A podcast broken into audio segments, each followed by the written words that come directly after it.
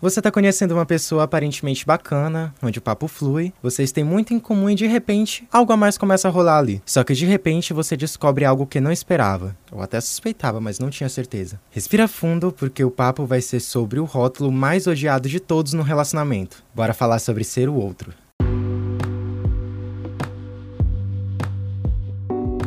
Oi, eu me chamo Sam e esse é o podcast Desamores em Série. Vocês não imaginam o prazer que é estar de volta. Eu sei, eu sei.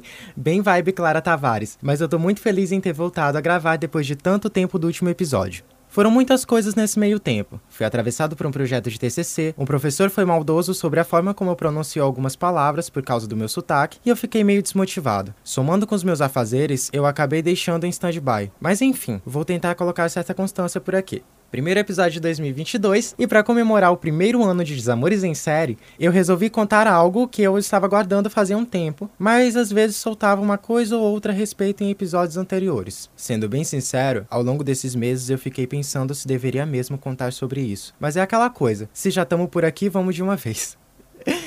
Antes de tudo, queria deixar claro que eu continuo abominando qualquer tipo de traição num relacionamento. Tudo aquilo que não foi conversado, não foi acordado por ambas as partes, é pura falta de caráter e canalice. Não vou medir palavras, porque eu tive dentro de casa alguém que não respeitava o próprio relacionamento. Então, se não gostou, leva como questão para terapia. O ano era 2017, eu tinha meus 18 e ainda estava organizando a minha vida. O ano anterior tinha sido bastante complicado, usando de eufemismo, porque olha. E depois de um ano me privando de conhecer alguém novo ou até mesmo ficar com alguém, eu resolvi que talvez já estivesse na hora de tentar novamente. Conheci um carinha de 22 no Scruff que fazia odonto. Conversamos, trocamos WhatsApp, saímos e depois de um tempo ele decidiu me pedir namoro. Aparentemente tudo tranquilo, até que um amigo meu viu ele numa festa e me mandou fotos dele se agarrando com um barbudinho, enquanto ele deveria ter ido com uma amiga como havia me falado. Eu fiquei sem chão e não sabia muito bem como reagir com tudo isso. Afinal de contas, eu me senti atraído duas vezes. Primeiro com os meus sentimentos e segundo com a confiança que eu havia depositado nele. Mas vamos acelerar um pouco as coisas e quem sabe qualquer dia desses, eu trago essa história na íntegra. Alguns dias depois,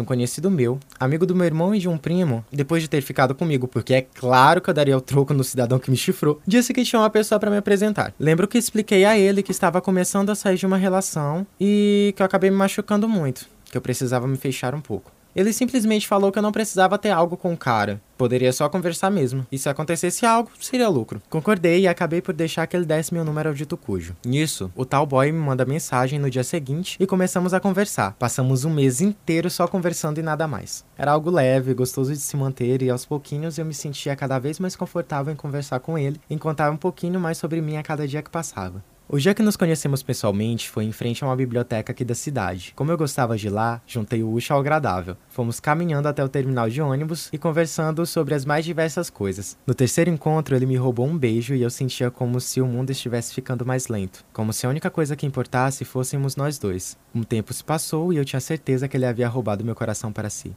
De repente começamos a ter algo que na realidade eu nem sabia direito o que era, mas os anos me fizeram considerar como namoro. Então coloquemos assim para simplificar um pouco as coisas. Durante esse tempo, eu descobri que ele estava em um outro relacionamento fazia uns dois anos e o meu mundo desmoronou novamente. Eu passei a ocupar o posto que eu sempre critiquei, e o pior de tudo, fiquei sem reação a ponto de, mesmo digerindo o que houve, eu de certa forma imaturo, acabei ficando dependente dele e venhamos e convenhamos. Dependência emocional é uma bosta. Resultado, me sujeitei a continuar nisso por mais que me machucasse de certa forma. Não ele em si, mas a própria situação. Eu me sentia como se não fosse merecedor de uma relação real, que eu deveria me conformar com o que tinha, porque afinal de contas, talvez eu nunca fosse bom bastante para ser o principal de alguém. Migalhas de afeto são melhores que nada, pensava eu. Um mês depois, ele me contou que estava indo para São Paulo no mês seguinte, que ainda estava pensativo, mas que era quase certeza sua ida. Quando a situação como um todo passou pelos meus olhos e mesmo que me doesse, eu deveria me desprender daquilo tudo.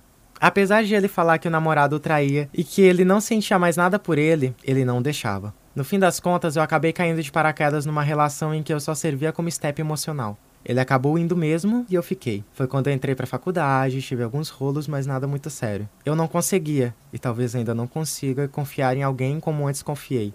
Fiquei sabendo que o tal namorado foi atrás dele e hoje eles moram juntos. E adivinha só, o dito cujo do namorado me siga no Instagram e tudo. Quase nunca pede um story meu. E é claro que eu não segui de volta. Afinal, a vida dele não me interessa, mas ao que percebo, a me interessa-o e muito. Vez ou outra, eu e o cara que me enrolei ainda conversamos como amigos, e ele me conta algumas das situações que o tal namorado lhe causa, e adivinhem, não o deixa. Essa talvez seja a coisa mais difícil para mim, compreender como ele consegue, mesmo com toda essa situação desgastante, continuar ali, com esse tal namorado. Uns dois anos atrás ele veio aqui, nos revemos e até houve um flashback. Escrevi a ele um texto e ali desaguei todos os sentimentos que ainda havia no meu peito. Talvez a minha maneira de encerrar ciclos e superar situações seja escrever a respeito. Não sei se tenho alguma dica para dar nesse episódio. Ele foi mais um desabafo de algo que esteve guardado durante muito tempo e pouquíssima gente até hoje soube. Mas se quiser um conselho, te valoriza.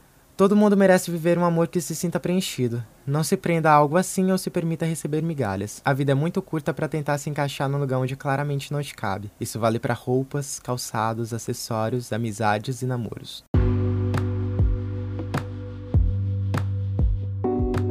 Esse foi um episódio de Desamores em Série. Meu Instagram é underline Samuel Rocha A, se quiser seguir, e eu tenho uma página no Medium onde eu publico minhas crônicas. É samuel-christian.medium.com. Lá tem uma crônica dedicada ao dito cujo. Ela se chama Para Aquele Que Eu Amei, se quiser ler. Tanto o user do Insta quanto o endereço do Medium vão estar na descrição desse episódio. Até mais e um abraço do tio Sammy.